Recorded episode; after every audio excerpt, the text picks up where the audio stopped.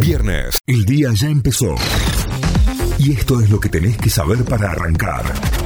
En Notify. Vamos ahora sí a las noticias. Nos informamos a través de notify.com.ar, nuestra página web.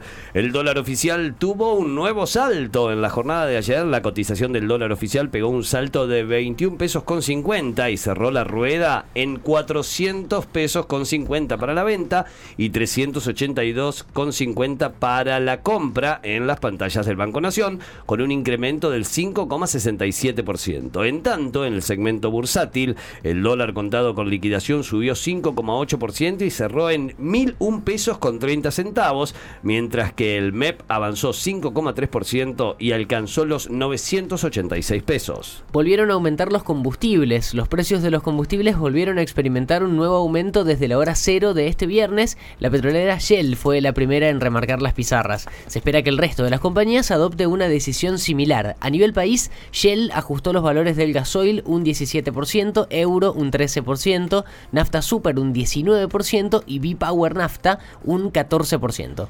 Este viernes se encenderá el tradicional árbol navideño de Córdoba. Hoy a las 19.45 se llevará a cabo el tradicional encendido de las luces del arbolito de Navidad ubicado frente al faro del Bicentenario. Están previstos espectáculos en vivo para acompañar al, el encendido, cortes de calles en las inmediaciones por seguridad y una multitudinaria concurrencia con entrada libre y gratuita. Juraron los 130 diputados electos y Martín Menem es nuevo presidente de la Cámara. Los legisladores electos durante los comicios del pasado 22 de octubre juraron en la Cámara de Diputados de la Nación. Además, el riojano Martín Menem, propuesto por el bloque de la Libertad Avanza, se convirtió en el nuevo presidente de la Cámara, sucediendo a Cecilia Moró.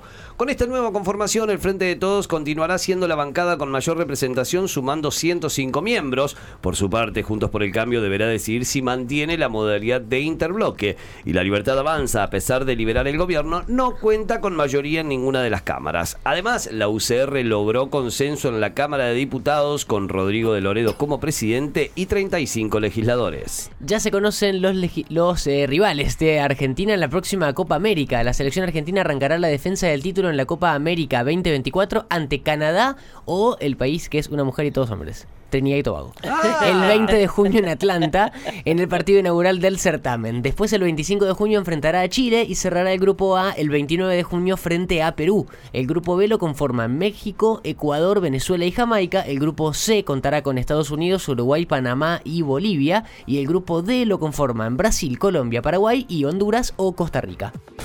Notify, las distintas miradas de la actualidad para que saques tus propias conclusiones. De 6 a 9, Notify, plataforma de noticias.